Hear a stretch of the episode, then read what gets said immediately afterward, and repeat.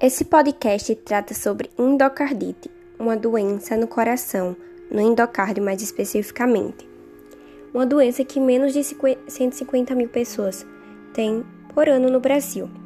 Porém, ainda alguns casos ainda acontecem. Difícil ter casos graves, porém tem que é necessário a cirurgia. Ela é uma doença bastante perigosa por se tratar de coração